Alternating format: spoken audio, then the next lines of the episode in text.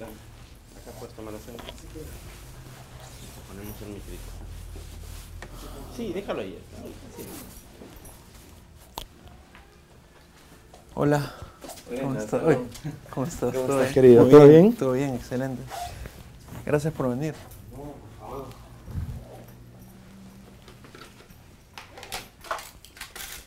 Créeme que tenía mucho, muchas ganas de venir en algún momento. Sí, yo también. Y, y quería hacerlo en, en Asumare, pero se me pasó y ahora que había venido al arco dije... Sí. ¿Me prestas el baño primero? Claro, claro, Sí, claro, por está acá, está acá. A la izquierda del cartel de Nirvana. A la izquierda. Dale, este mic- ah, hay que micrarte. Por del polo.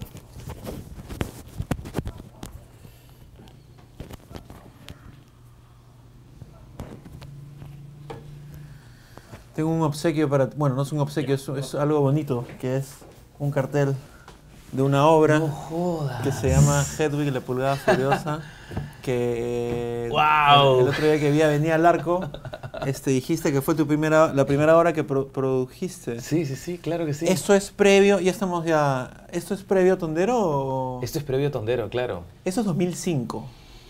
Eh, 2005, exacto. 2005. ¿Y Tondero cómo inicia? ¿Quién tuvo la idea? ¿Tenías un socio tú solito?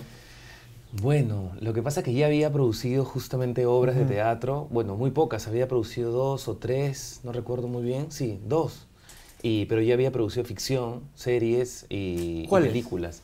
Ah, qué paja, todos. No, no, no nos Sí, conocemos, sí. entonces no... No, ¿puedo sentarme? Sienta como, quieras, como quieras. Sí, sin, sí. Em, ¿Está había, había producido Un día sin sexo, la película Frank Pérez Claro. Harlan. eh, ¿Tú trabajabas al comienzo con Frank o no? ¿En Naui o nada como estoy Claro, recordando? ¿Sí? sí, sí, yo trabajaba en Naui con Frank, con Que era la primera Buckley. productora de, de Frank. Exacto, sí. Ya. Eh, me- a mí me jala Anita Rocarrey, que de hecho la, la debes ubicar. Eh, produjo muchísimas películas de Sí. cine peruano, de rock Eh, peruano. Paloma de papel, Ujú. bueno, en fin. Y ella fue la que me, de alguna manera me jaló hacia el mundo de la ficción. Y yo estaba trabajando en Frecuencia Latina, me acuerdo. Yo ya ¿Por qué? trabajaba, es que yo he empezado a los 15 años en Frecuencia Latina y en América Televisión, como asistente del asistente del asistente en diferentes programas de televisión.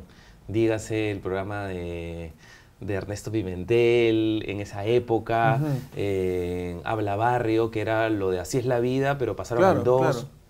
Y ahí, bueno, en otras producciones más. Y Ana Rocarrey me jaló para, me dijo, oye, habíamos hecho bastante química y me dijo, ¿no quieres producir una película? Y yo, para mí, o sea, n- primero era extraño porque no, no lo había hecho nunca. Yo tenía 19 años. ¡Wow! Sí. Y me dijo, vente a producir conmigo esto, sé mi coordinador de producción en esta nueva película. Eh, tengo unos amigos de la Universidad de Lima que me habían invitado, que me han dicho para que yo sea la productora, pero necesito gente. Y yo le dije, ya, feliz, yo, yo, yo eh, te apoyo en lo que pueda ayudarte y tal. Y al final ella me convirtió en coordinador de producción de la película y pues me quedé trabajando desde octubre del 2004 hasta octubre del 2005 o un poco más porque la película se estrenó tres meses después, como un casi un año y medio trabajando solo para esta película, desde cero, ¿no? Desde, que, desde el guion hasta el que- día del estreno y yo mismo con ella fuimos los distribuidores de la película pegando nuestros afiches en los cines y todo. Qué- Así qué- empezó qué- todo. Qué punk todo eso. Sí, sí, sí. Y, y me imagino que ese año que estuviste pegado en todo el proceso aprendiste un montón de... de- Em- eh, sí, y justo ese mismo año es que yo conozco a Giovanni Sixia en, en- en Un Día Sin Sexo, porque él está en la película. Claro. Y eh, por intermedio, no sé cómo fue que ya en el grupo de amigos que ya de alguna manera nos frecuentábamos en ese momento, Ricardo Morán me dice, ¿por qué no produces conmigo Hedwig y la Pulgada Furiosa? Para esto yo ya había visto eso. Fue una- es una película de John Cameron Mitchell que está basada en una obra teatral originalmente y se hizo la versión local con Giovanni Sixia y con Vanessa Saba y con Rafa Rayo, Las Paranoias. En la parte trasera de la casa De que ahora- mochileros. de mochileros, que ya no se llama mochileros, se llama Victoria Bar. Sí, Y cuando realmente se, se llamaba mochileros porque habían, ¿sabes tú? Habían cuartos donde mochileros del extranjero se quedaban, o sea, era como un hostel. Es una historia bien Mira, caleta. mira, mira. Los mochileros se llaman mochileros porque realmente se quedaban mochileros. Había, tú, tú cuando ibas a- al bar o a conciertos veías gente saliendo de cuartos y entrando a la cocina. Ah, man, bien ya. bajo, sí. No, no, en esa época ya no, me- no recuerdo muy bien si, ya que ya creo que no había mochileros, de verdad, pero sí tomamos el espacio y lo hicimos nuestro como para hacer el, el Hedwig original que siempre se hi- al principio en, en Off-Broadway creo que se hizo, inclusive antes Claro. se hizo en un bar, que, como de alguna manera decir, diciéndolo de mala muerte. Ah, ¿esa fue la intención? De, de hacerlo Sí. en, en la, en la- en la parte trasera del bar. Sí, claro, claro. La idea era porque eh, Ricardo quería que se haga un espacio más...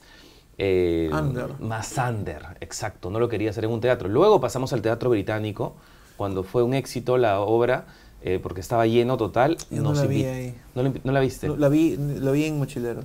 Claro. Esa, esa, esa versión es más... eh, para todos es más especial, ¿no? De hecho. Eh, fue, fue un trabajo bien chévere de Ricardo, bueno, de todo el equipo. Y fue mi primera obra de teatro, pero y aparte cuando me dijeron que íbamos a producir Hedwig, yo estaba bien emocionado porque yo había visto la película. Yo también. Me, Entonces me, mierda. me encanta, me encanta y una de mis canciones favoritas de hecho es de ese musical. Eh, entonces cuando Ricardo me lo propuso le dije, por favor, yo lo- gratis, gratis lo hago. Y fue un trabajo bien chévere con, con Raf Porraes, con toda su banda, con Sí, Vanessa claro. Saba, bueno, en fin, con todos ellos. Pasamos mil y un peripecias igual, o sea, mil cosas, obstáculos y mil cosas, hasta los vecinos que nos tiraban, eh, eh. ¿cómo se llama? Bolsas de agua. Ah, de agua, ¿no? De agua al escenario. del otro lado. Claro. Hasta puede ser, no sabíamos Sí. qué era, no lo olíamos, pero O- orines, como dicen, Orines. tiraron a Bolívar. Nos tiraban bolsitas de agua. ¿Y cómo de ahí, y, y ahí tenías una idea primaria de lo que querías que sea tondero? o- Sí, o- desde ahí yo em, descubrí que desde de ahí, desde muy pequeño, muy chico, dije, lo mío es, quiero hacer teatro y quiero hacer cine, sobre todo cine, pero quiero producir películas, esa era mi idea, ¿no? Y, pero entonces Tonderos nace con la idea de hacer todo lo que a mí, a mí me apasiona, me gusta, y, y me, me gusta ver, me gusta eh, y producirlo, o sea, siento que que quería hacer de mi trabajo también una especie de hobby y, y- y pasarla bien todos los días. Eso es lo que yo quería. Y eso es muy fácil decirlo, pero hacerlo y Uf. generarlo, ¿cómo- cómo- te, te- te asociaste con alguien? Form- ¿Cómo, cómo fue? ¿Lo primerísimo fue la representación o no? Lo que pasa es que yo viajo a México porque después de, de- de- produjo otra película, después, no me acuerdo en qué año, eh, Máncora, de Ricardo de Montriul. Claro. Estuve, form- formé parte del equipo de producción de Máncora, era coordinador de producción, pero del lado de los que venían de afuera, de, los, eh, de un español americano y de un venezolano. Y ellos, al año siguiente, después de Máncora, que hemos, eh, nos, nos- bueno, agarramos una, una química increíble y me invitan a producir los MTV Music Awards en México. Ah, su. Exacto. Entonces yo ya desde ahí comencé a sorprenderme yo mismo de que, wow, o sea, qué chévere que, que me puedan invitar a un, a un proyecto tan grande con ellos y yo estaba feliz. Me recibieron en México, me hospedaron y formé parte del equipo de producción de los MTV Music Awards. Ahí descubrí la representación de actores porque todos los con los que yo coordinaba no eran los actores, o sea, no hablaba con Juanes, yo no hablaba con tal, ni con Juan Luis, ni con ni con sí, no, con ningún artista, hablaba Con los con los managers. y con los representantes o los publicistas. Cuando comencé a conocerlos a ellos es que me di cuenta que, que eso también me gustaba. O sea, me- me- me- me fascinaba la idea de que en el Perú exista una agencia de representación de artistas donde, donde los artistas no se sientan solos, sino realmente acompañados de decir ya, un poco encaminar sus carreras. Claro, y hacer el paralelo con Lima, Perú, mientras allá hablabas con representantes, el trato acá en, en Perú era casi siempre directo, ¿no? Tú tratabas directamente con Giovanni, con Vanessa, con Rafa Ra- o sea, el, el trato, nunca hubo managers de por medio hasta mediados de los 2000, que es una locura. Sí, O sea, totalmente. hacía todo de manera muy primaria y artesanal, ¿no? Sí, pero, pero justamente es lo que yo, bueno, descubrí en México y que quería cambiar, que de alguna manera me, estaba bastante entusiasmado porque cuando le preguntaba a estas personas de qué, qué habían estudiado, me habían dicho, bueno, publicidad, marketing, etcétera, y es más o menos mi carrera.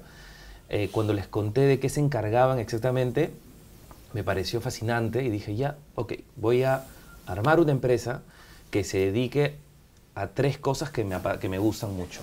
La representación de actores, Ajá. el cine y el teatro.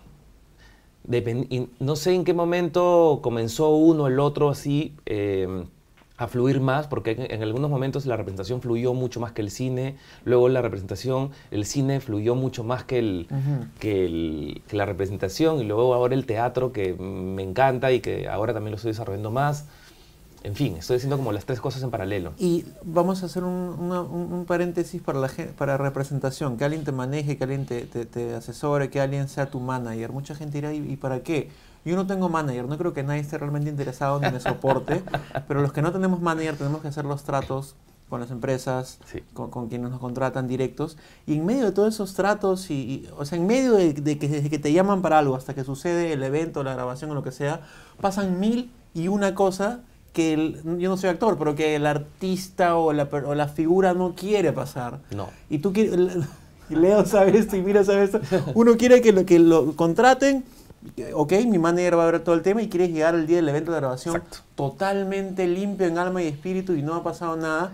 Y eso no es lo que pasa si no tienes manager. Si no tienes manager, tú tienes que, desde el tema de, de facturación, de cobranza, de procesos, de reuniones, llegas al, al al evento, a la grabación o al día totalmente estresado y a veces peleado.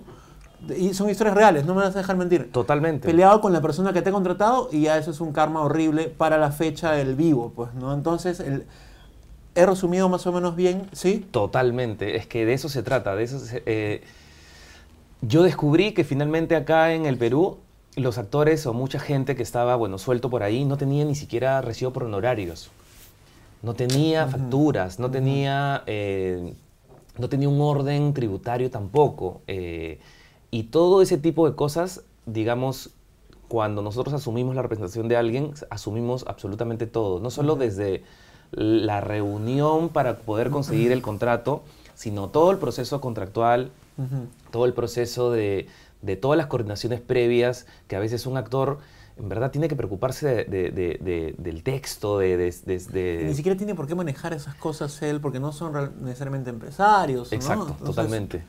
Y, nosotros nos, hemos encargado de un poco, eh, como, dice, bueno, como dice Cachín o como dice Paolo Guerrero, bueno, en fin, con todos los que represento. ¿Paolo Guerrero también? Sí, también, ah. hace varios años. Y lo que ellos dicen, y en verdad lo ha dicho Cachín muy generosamente, es les hemos ordenado de alguna manera la vida. Exacto. Y eso un poco es lo que nos tratamos. En algunos casos, más que otros, porque algunos son, porque yo, bueno, represento mucha gente, algunos son mucho más fácil, otros son un poco más difíciles. En fin, también te encuentras con gente con personalidades muy distintas. La Entonces, es así, ¿no? ¿no? con todos vas a hacer un match total, pero con los que he encontrado, digamos, este, este, esta química, fluye bastante bien y confían mucho en la representación, en mí y en el equipo, porque ahora, antes yo empecé, éramos tres personas, era mi hermana al costado, que era prácticamente toda esa parte administrativa, y yo y un par de asistentes. Ahora somos casi 40 personas en Tondero. Y la pregunta va a sonar incómoda porque no tienes representados. ¿quiénes son tus representados no favoritos? ¿Cómo te lo digo? O sea, ¿con quiénes trabajas usualmente en estos últimos años más, aparte de Cachín, que es evidente que no hay ni que preguntar por él. Pues, ¿no? Es que claro, es que Cachín es, es no solo yo soy no, no solo soy su manager, sino somos socios en otra, o sea, en una empresa paralela. O sea, yo tengo ahorita Machín Producciones, exacto. Tengo con algunas personas, como con Paolo, soy socio con Paolo, soy socio con Cachín, eh, con un par más. Eh, no, no tengo favoritos, la verdad que... No, fue una pregunta, eh, ¿cómo, cómo, cómo ponerlo de manera amable? Tú que eres mejor que, que yo en esto. Amable. ¿Quiénes son la gente con la que has trabajado durante los últimos años, tipo Cachín, Paolo? ¿Hay un grupo de gente más cercana, digamos? Sí, sí, sí. Hay un grupo de gente que empezaron conmigo, que fueron eh, Marcos Unino, mm. Katia Condos, eh, Vanessa Saba, Andrés Vice eh, Paul Vega, Melanie Urbina, eh, todos los que, Gisela Ponce León, Carolina Cano, Bruno Ascenso, bueno, en fin, todos los que conocí desde la primera parte de mi etapa de mi vida, todos ellos son representados de Tondero.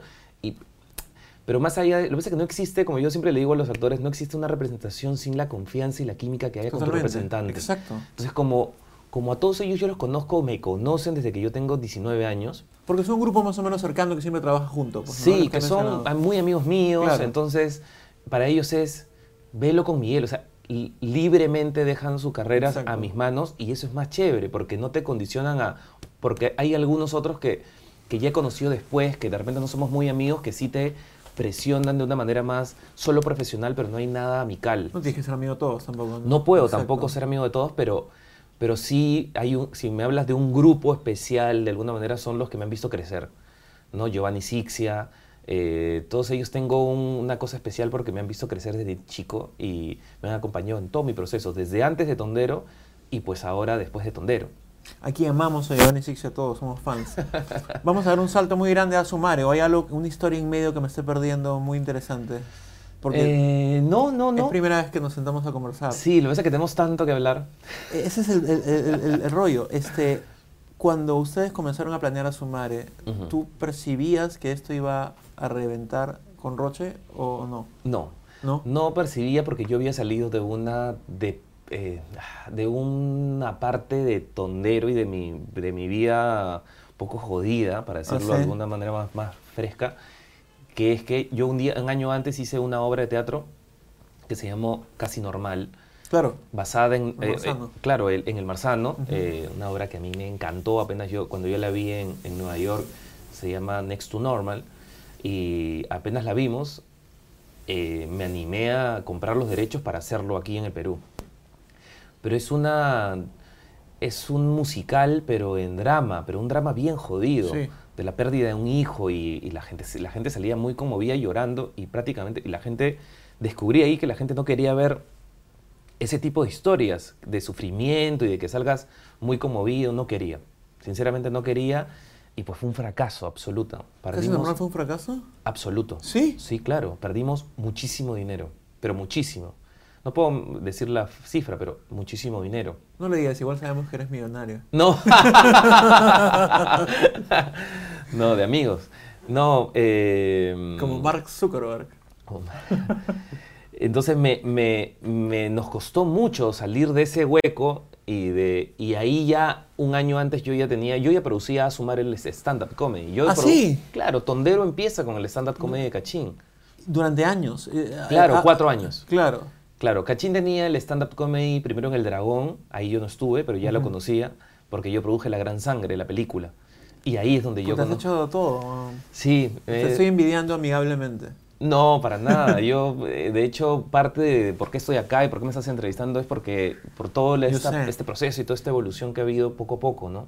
Y salir de ese hueco. ¿Me, me ibas a decir algo? No, no, es que ahí conozco Cachín y ahí nomás al año siguiente él me dice, quiero que seas mi manager, y porque justo al año siguiente es que ya tenía la idea de Tondero, eh, y él fue un poco el que dio la patadita de la, de la buena suerte, y yo, y me dijo, ya, pero no solo quiero que seas mi manager, sino produce el show, el, el- el que tenía ya en el Sachmo, y desde ahí comienzo a tomar a Sumare, que lo comencé a llevar del Sachmo hacia diferentes plazas del Perú, eh, primero Lima, eh, Cono Norte, Cono Sur, por todos lados. Shows privados también un montón. Shows Voy privados. a mandarle un mensaje eh, amigable al camarógrafo. No hagas tanta bulla, por favor, que me distraes un montón. Gracias. Dale. Shows privados. En YouTube hay varios shows a la Municipalidad de Surco, a cosas así. Hemos hecho miles de shows privados y, y- y también eh, shows en vivo en diferentes centros comerciales, etc. Y después fuimos a provincias e inclusive hasta el extranjero, etc. Y ahí es donde nos- se, se- le digo a Gachín, ¿por qué no hacemos una película de Asumare? ¡Wow! Y me dice, no, no, no hay forma, no, estás loco, eso, no, no, sigamos con los shows, porque venía éxito tras éxito, ¿no? Le digo, no, hagamos una película, eh, una comedia basada en el espectáculo de tu vida, eh, obviamente con muchos toques de humor, una película, no sé, hace ese tiempo una, com- una comedia, pero hay que hacerlo con 100% peruanidad, con, con lo que nos, nos identifica, con cosas que tú veas, alces una taza y sea una- un vaso de, de baza, no sé, en fin. Y, y se comienza a entusiasmar y le digo, ya, yo te voy a armar el, voy a armar el proyecto, voy a ver cómo lo financio y seguimos conversando. Entonces ahí es donde agarro mi mochilita, mi cuaderno y comienzo a tocarle puerta por puerta a todos los patrocinadores, marcas, Ujú. que obviamente si tú lo, lo habrás vivido muy de cerca, te tiran la, o sea, es como te cierran las puertas en una Ah, y te claro, dicen, claro, claro. en estos momentos no estamos Ujú. pensando en auspiciar tal cosa. O En tenemos presupuesto, pero tenemos 100 soles. Ah, Claro. Gracias. Chao, regreso el próximo año cuando tenga 150. man. Y, O sea- y fue, esa parte fue para mí la más difícil de armar el proyecto, o sea, armarlo y de... Y, porque ya había producido, o sea, producir, ejecutarlo me era, digamos, más, más familiar. Pero la producción general, que significa levantar el proyecto, era la parte, era mi reto más grande. Pero consiste en tres socios estratégicos muy importantes, BBVA, Sí. Cristal y no, la primera no estaba no, no, Cristal. era BBVA, Inca, Inca Cola, Inca Cola y DirecTV. DirecTV y eh, ba- B- eh, BVA no estaba ahí En la primera no estaba. No. Me estoy, mezclando la- no, afiches. Sí, sí, sí. Afiches. Afiches. En la primera no estaba, estuvo al final, en la, en la última parte, el BBVA entró, pero para otra, digamos, una promo aparte. Pero no, es eh, Inca Cola, DirecTV y Brahma. ¿Y cómo se Y Volkswagen. ¿Qué les decías? Oye, tenemos este, este proyecto para película que ha sido ¿cómo, ¿Cómo se los vendías en chiquito? Mira, las, lo, tenía... eh, o sea, yo estudio publicidad, entonces yo sabía que cuando toman ese tipo de decisiones no, no las toman porque les cuentas una historia, ellos ven todo en números. Claro, ¿qué les va a resultar? ¿Qué les va a resultar y por qué esto podría ser exitoso? Entonces lo primero que se me ocurrió es hacer un estudio de mercado. ¡Wow! Hice un estudio de mercado, hicimos, bueno, con todo mi equipo, con Joana Lombardi en ese momento, bueno, con en fin, con todo el equipo que, que trabaja conmigo, eh, hicimos un estudio de mercado con Arellano Marketing a nivel nacional sobre la imagen de Cachín y sobre la intención de hacer una película basada en, el stand-up comedy, una comedia 100% peruana, basada en una historia de éxito de un niño que se convierte en un, un, digamos, en un actor muy famoso, un comediante muy famoso. La gente respondió increíblemente bien al, al, digamos, a la idea, al concepto de la película y, y los resultados del, del estudio fueron muy, muy atractivos y cuando comenzamos a tocar las puertas, eso es lo que más les atraía. Entonces, cuando le contamos Inca Cola que es que la- el nombre de Cachín era una imagen que venía del ABCD de la población y además eh, se identificaba justamente uno de sus- de sus atributos era peruanidad, pues Inca Cola dijo yo quiero. Eh, igual Brahma, igual DirecTV, que dijo, bueno, una comedia peruana, y en ese momento ellos estaban buscando para su plataforma pay-per-view eh, productos de cada uno de los países, y nos dijo, quiero esto también. Entonces, los números hicieron de alguna manera Ahora, esto. sé absolutamente sincero, bueno, no sé si puedo hacerlo. E- Esos estudios funcionan infaliblemente, porque me imagino que se le hacen para todas las películas de presupuesto mediano para arriba y no todas son tan exitosas. O sea, Sí. un estudio de mercado puede decirte, sí, esto va a jalar un montón de gente, o puede ser que por ahí, en este caso no falló, pues, ¿no? Pero No, no ¿son falló. infalibles o no? Eh, no, pero mira, a ver, pero yo creo que sí es un acercamiento bastante fuerte hacia lo que va a pasar, porque, porque el estudio de mercado no mostraba que íbamos a ser 3 millones de espectadores. El estudio de mercado mostraba que el mercado potencial por una película como Sumar era 500 mil espectadores. Ese era el potencial, pero potencial seguro, o sea, que salía como el, el éxito rotundo, 500 mil espectadores, y luego tienes un mercado secundario que podía ser de un millón y picos, y luego tenías otro mercado que ya eran como que hay que sacarlos de su casa, llevarlos al cine y que vayan. Pero con Asumare pasó eso, con Asumare fue, eh, pasó que mucha gente que no iba al cine, o, o que va al cine una vez al año, o que no va al cine nunca, vaya al cine a ver Asumare. Entonces por eso se multiplicaron las cifras y llevamos 3 millones de espectadores. Te iba a preguntar a los monstruos, pero eh, al- alguien estaba entrando y saliendo del apartamento de al lado y se me fue la pregunta. Te juro que si me das un segundo, me acuerdo. No, no, no estoy jodiendo, a, mí a veces me pasa esta. Ahora estoy a punto de obtener la, la pregunta. Ojalá que no sea una difícil y que te olvides. Era mostra, pero alguien estaba entrando y saliendo.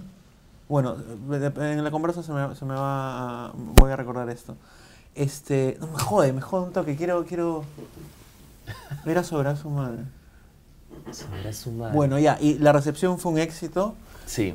Inmediatamente pensaron en la 2. No, no, No. no, no, no. no. Ah, No. ya me acordé. Y ahí agarras, perdón, ahí sacan el, el- la- ay, ah, es- esta es la pregunta verdadera. Y eso hubo mucha crítica hacia, hacia su madre porque era una comedia ligera y no era profunda y no te cambiaba la vida, etcétera. Sin embargo, ya me acordé, me estoy acordando de la voz de- del director, este Ricardo Maldonado. Ricardo una vez me dijo, aunque mucha gente se queja, no le gusta, no sé qué, esta película va a abrir el mercado para otras películas peruanas. Exacto. Y eso es lo que ha pasado con películas más pequeñas o medianas o más grandes, pero a su madre tú sientes que ha sido responsable de que, esa era una gran pregunta, ya me, me acordé, de que la gente otra vez quiera ir a pagar 10, 15, 20 soles por ver un cine peruano? ¿Tú crees que el crédito de, de- Mm, se, no. se le dio a Sumare? Mm, No, a Tu ver, yo va creo, a decir que no, pero yo creo que sí. o sea, en- los hechos objetivos se ve eso. yo creo que, a ver, más que por el, por el lado del público, yo creo que entre los productores había una gran motivación. Ha inyectado un, un- un- una- un, digamos, un índice de motivación hacia... Porque esos productores siempre han existido, son Yo sé. compañeros míos, colegas, etcétera, que siempre han estado ahí, solo que hacer cine en el Perú era muy difícil y pues y tenías que concursar a uno u otro premio. Exacto. No había, digamos, otro, otro camino que no sea ese. Por eso se producían 5, 6, 7 películas al año y ese, eso era, ¿no?